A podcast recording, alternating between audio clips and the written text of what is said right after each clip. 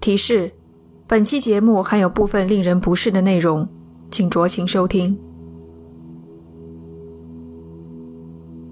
一五七零年左右，德国的贝德堡小镇，二十岁的彼得·斯汤普正要和魔鬼做一笔交易。他愿意将自己的肉身和灵魂全部交给魔鬼，放弃进入天堂的权利，生前死后都做魔鬼的奴仆。交换的条件是。他将在作为凡人的一生中获得最大的快乐，永远被世人铭记。魔鬼告诉斯汤普，无论他想要什么，都可以满足，但好好选择。他只有一次回答的机会。斯汤普没有浪费太多时间在思索上，他告诉魔鬼，自己既不想要财富，也不稀罕名利。任何肉体上的刺激都没办法给他带去欢愉。他想要的是一副皮囊，一副野兽的皮囊。魔鬼问：“为什么想要这样一个东西？”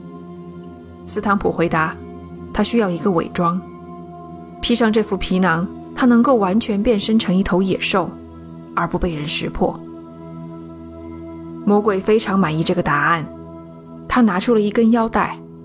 系上腰带，斯汤普将立即变成一头贪婪嗜血的巨狼，亮如火焰的眼睛，巨大的嘴巴，刀锋般的牙齿，千斤重的脚掌，强壮健硕，无人可挡。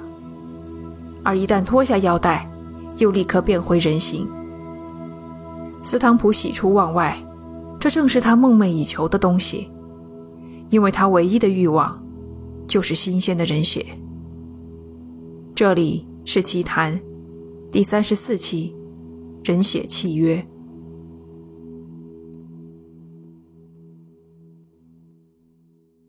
目前，关于德国贝德堡小镇的狼人事件的资料，仅来自于一份一五九零年出版的十六页的英文小册子《彼得·斯汤普被诅咒的一生》。书一开头就说，这个故事翻译自荷兰语的原稿。原稿并非编造，而是如实陈述了现实中发生的事情。末尾还附上了若干目击全部过程的证人的名字。你可以将这本册子理解为一份深度调查报告。他从斯汤普幼年时期讲起，详细叙述了他如何借狼人之身犯下闻所未闻的残暴罪行。二十岁，斯汤普拿到了变身巨狼的腰带。可他具体从哪一年开始犯案，小册子却没有明说。我们只知道他最早的目标是牛和羊等家畜。人们发现牛和羊在夜晚被杀死，开膛破肚，身上残留有啃食的痕迹。很自然的，人们以为罪魁祸首是狼，这事儿也就没有引起太多的注意。牲畜的鲜血。变得无法满足欲望之后，斯汤普将目光投向了人。他尾随那些独行的年轻女孩们，或是变身成狼把她们赶进树林，或是直接将人掳走。这些女孩们有的几天后被发现沉尸林中，尸体的喉咙被挖开，手脚的关节全部拧断，可见其临死前曾遭受了非人的折磨。更让父母心情雪上加霜的是，女孩们生前都遭到了玷污。还有一些女孩，则连具尸体都没有找到。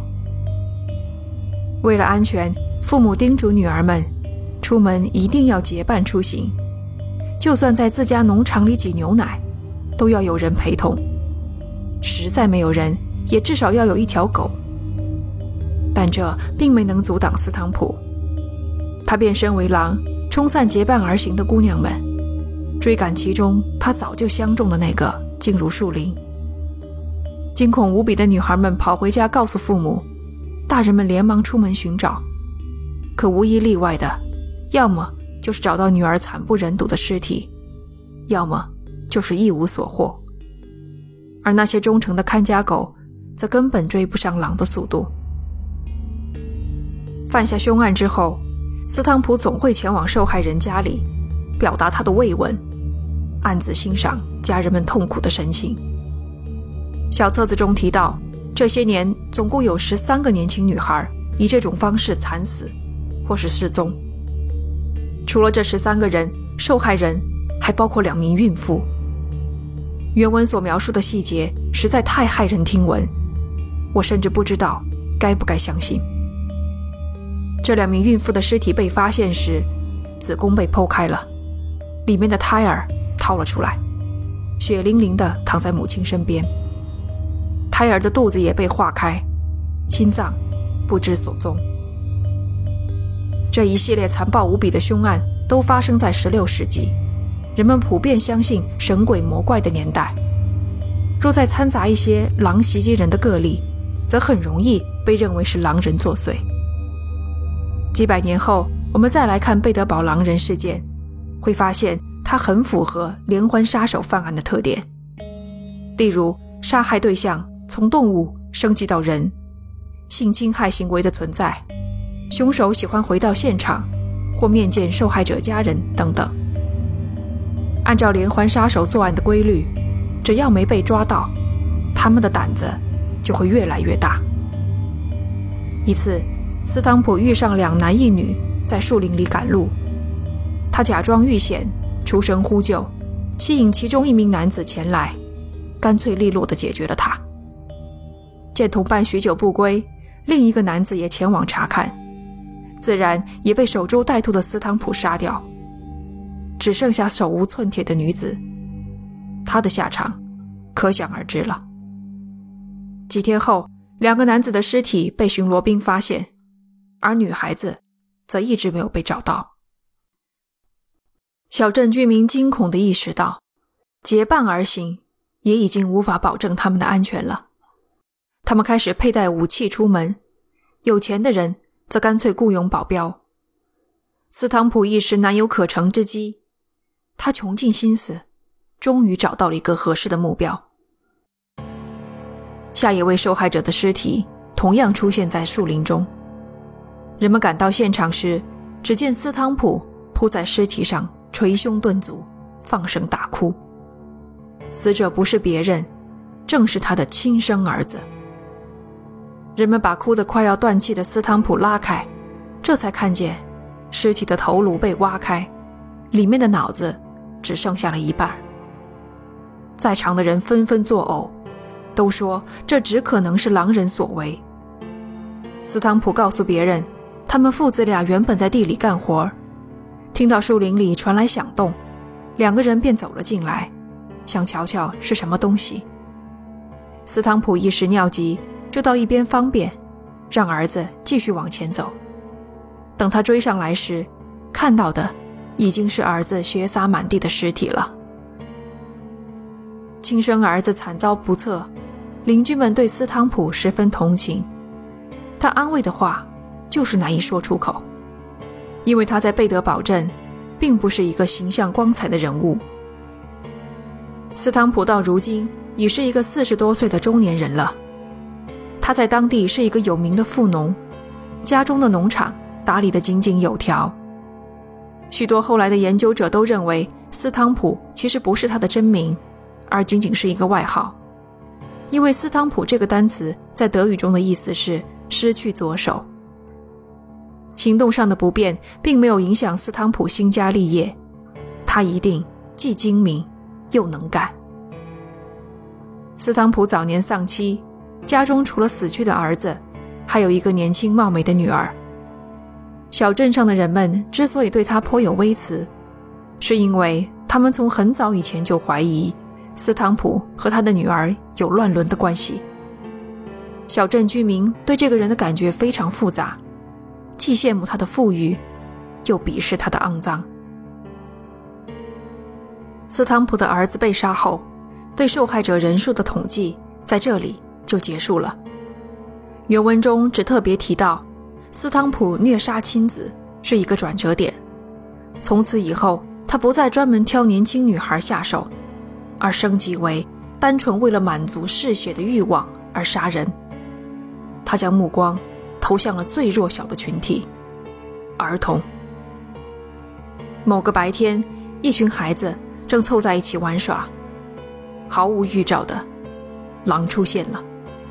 他冲散了孩子们，扑向其中一个女孩，转眼间已衔住了她的脖子，重重地咬下去。斯汤普本以为女孩将一命呜呼，没想到女孩穿的高领衣服起到了保护的作用，狼牙竟然没能穿透。女孩尖叫不止，惊动了旁边的牛群，牛群受惊，朝着狼冲了过来。眼见群牛奔腾，女孩未死，斯汤普只好松口，逃进了树林。而这个女孩，也成为了整件案子中唯一的幸存者。孩子们的遇袭成了决定性的一击。二十五年了，居民们一直忍气吞声，如今狼人受挫，这是上帝的旨意，要让他们讨伐怪物。居民们成立了一支捕狼小队，带上了训练有素的猎犬，全副武装，开进树林。正式出发前，他们虔诚地祈祷，请求上帝保佑他们抓到这只残暴的狼人。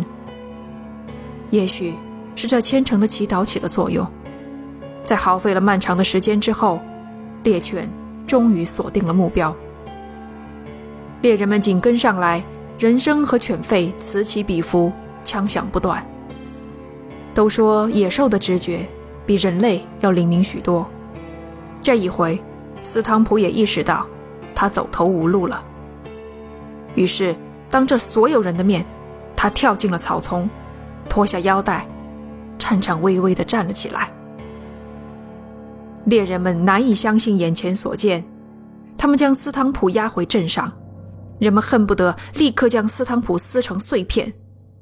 可该走的程序还是要走的，对他的审判很快开始。听到这里，也许你们已经开始感到有些无聊了。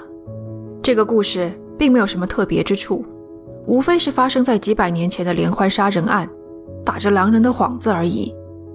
既没有跌宕起伏的情节，也没有触动人心的感情，算不上一个多么吸引人的故事。我同意。看多了好莱坞悬疑惊悚电影的我们，显然已经无法被这样一个平淡的故事所吸引了。只不过，这个故事里仍然有一些东西深深地震撼了我，并不是那些惨死的人们和他们血淋淋的尸体。实际上，在我看来，整个故事中真正可怕的部分，这才刚刚开始。一五八九年十月二十八日。斯汤普的审判进行，审讯之人对其严刑逼供，硬是从他嘴里套出了所有的犯罪事实。斯汤普交代，自己二十岁时和魔鬼做了交易，获得了可以变身狼人的腰带，从此他便借着这根腰带侵犯、杀害无辜的人们。他的招供被迅速接受，成为定罪之举，同时。也成为了流传至今的小册子所参考的材料来源。你们注意到了吗？斯汤普是被严刑逼供的，也就是说，我前面所讲的与魔鬼做交易，如何变身狼人、奸杀少女孕妇、杀害亲生儿子、袭击儿童的情节，全部是旁人根据一份严刑逼供下的证词所改写的。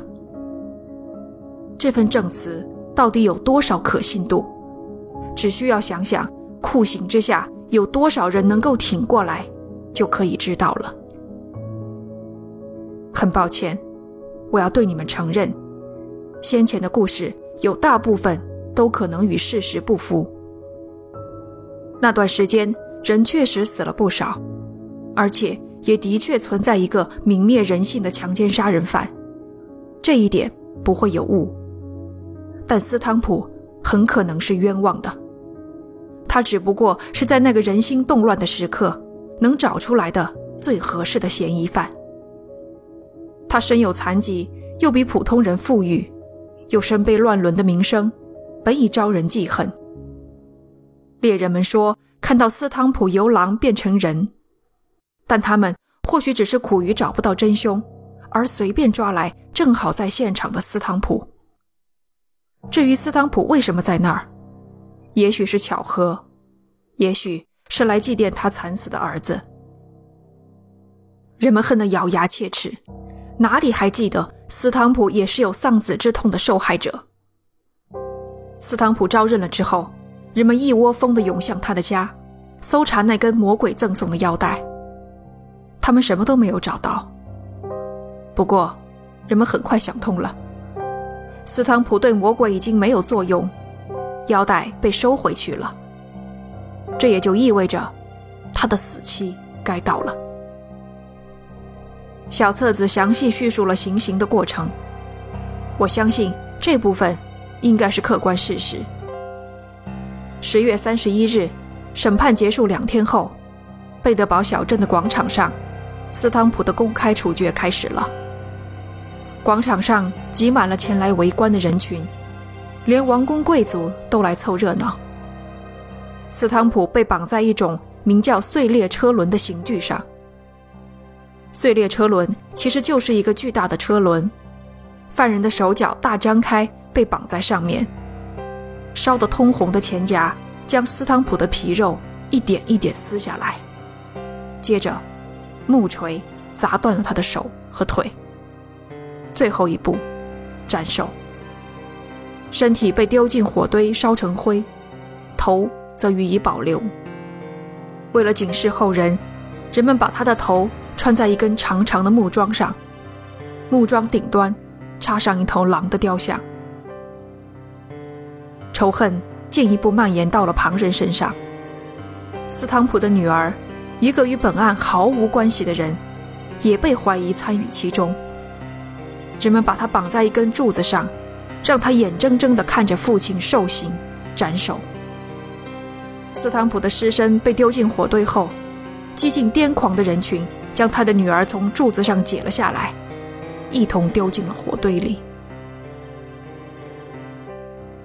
小册子的结尾是这么写的：“亲爱的读者，这便是万恶之人彼得·斯汤普的故事。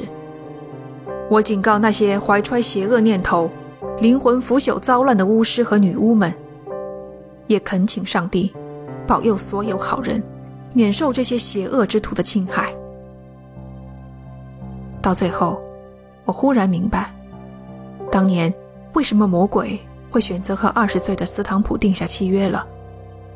假设真有定契约这么一回事的话，他不仅知道小镇上即将到来的腥风血雨，更是预料到斯汤普仅凭一人之力。就能将全镇的居民都变成嗜血的野兽。魔鬼的目的达到了。这期节目我们讲的是冷门的历史事件。如果你喜欢这一类型，欢迎收听专辑里的《食人巨兽》《复仇女巫》。感谢你的收听，这里是奇谈，我们下期见。